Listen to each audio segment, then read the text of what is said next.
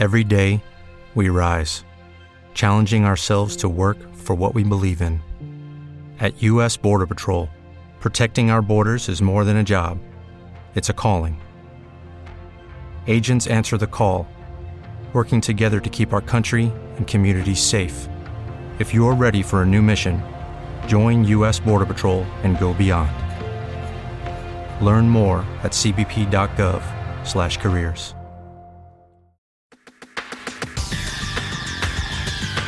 El análisis del día con visión global.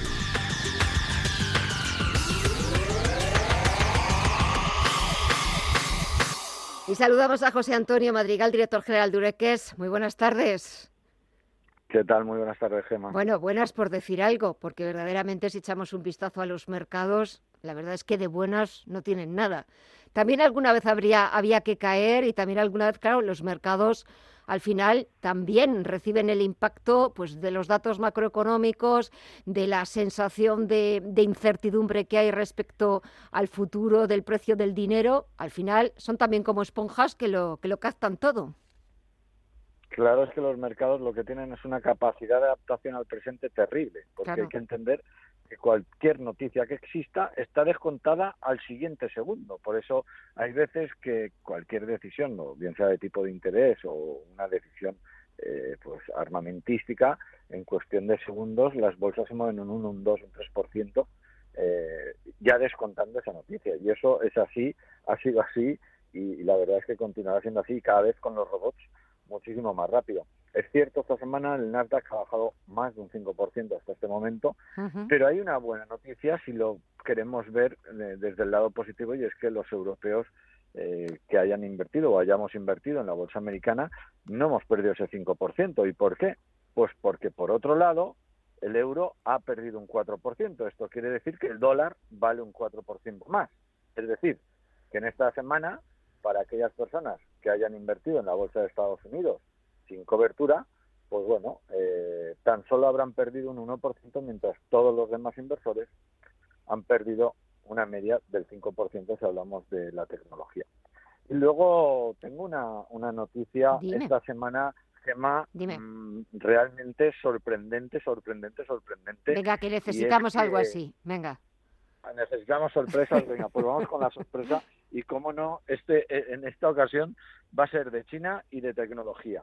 Y es que la empresa NetDragon es una empresa que hace videojuegos para teléfonos móviles, ¿vale? Sí. Es eh, la, mm, la primera empresa del mundo que ha tomado la decisión, y ojo porque esto puede ser eh, un cambio de paradigma para muchas empresas del mundo, y es que ha tomado la decisión de eh, quitar a su CEO, a su, a su CEO, eliminarlo, Sí. y poner a una inteligencia artificial a dirigir la compañía.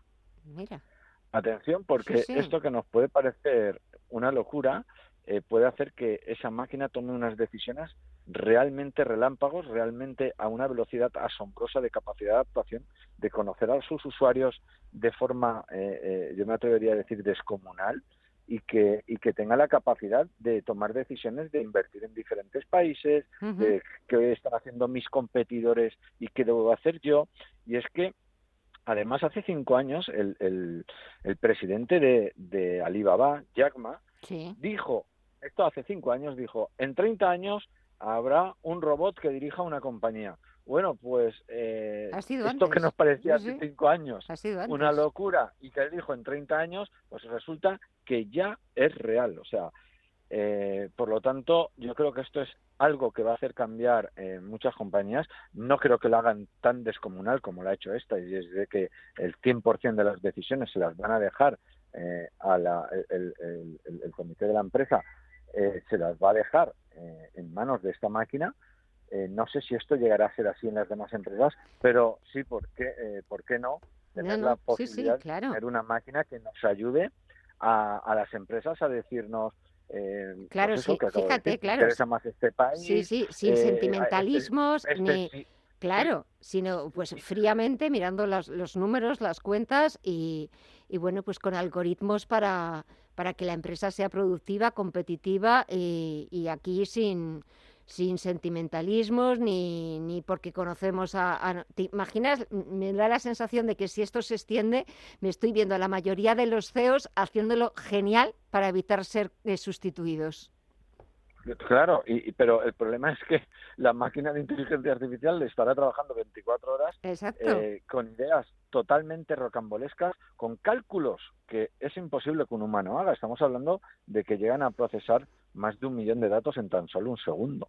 Entonces, sería capaz esta máquina de tomar decisiones hasta fiscales, es decir, nos interesa tener sede en este país para vender, no sé, eh, en Estados Unidos nos interesa tenerla en Delaware, en Europa interesa tenerla en Irlanda, no sé, es que hasta decisiones de cualquier índole, eh, esta máquina eh, podría tomar unas decisiones y yo me atrevo a decir que en este caso las hará acertadas y acertadas porque eh, si no acierta tiene una capacidad de adaptación brutal, tiene la capacidad de rápidamente rectificar y coger otra senda, otro camino, otros colores, es decir, va a adaptarse eh, yo creo que de forma lo van a hacer de forma correcta. Esta ha sido la primera empresa y seguro estoy que, no va a ser la última, vamos. Y es que además me atrevo me atrevo a, afirmar que, que, vamos, el próximo año creo que esta noticia va a ser muy, muy común, porque cuando ya lo ha tomado una empresa es que,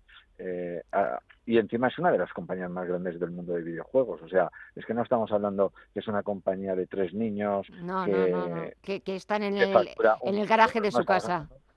Ah, claro, que estamos hablando de miles de millones de euros de facturación y que toman la decisión del Consejo de Administración de que no hace falta el CEO.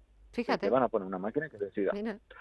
la, que te digo, si ese es el futuro, eh, me veo a muchos CEOs de muchas compañías eh, poniéndose a hacerlo bien para evitar ser sustituidos por, por la inteligencia artificial, por un robot. Hemos empezado o ha empezado una empresa de videojuegos, pero si esto tiene éxito, esto ya no es eh, de aquí a 30 años, sino de aquí a ya eh, que empiece a extenderse a otros modelos. Pues mira, me ha gustado esa curiosidad que nos has traído, sobre todo para poner la guinda una semana difícil y complicada para los mercados, con esa reunión del Banco Central estadounidense, al día siguiente Banco de Inglaterra, muchos otros bancos también que han empezado a endurecer sus políticas monetarias, con unos datos macro de PMIs que no han salido como deberían salir, que nos hablan de, recesión casi a las eh, puertas de Europa y también en Estados Unidos. Así que mira, mm, eso es futuro, eso es tecnología y bienvenida sea. José Antonio Madrigal, director general de Urequers, que disfrutes del fin de semana, pásalo muy bien y hasta el próximo viernes a ver qué nos traes, a ver qué nos cuentas y a ver sobre todo qué tal les van los mercados. Gracias. Pues pues eso, lo dicho, eh, vamos a vigilar a NetDragon, eh, que va a ser una pionera en algo muy, muy, muy interesante para el futuro. Pues me quedo con el nombre. Gracias, hasta pronto, chao. Chao,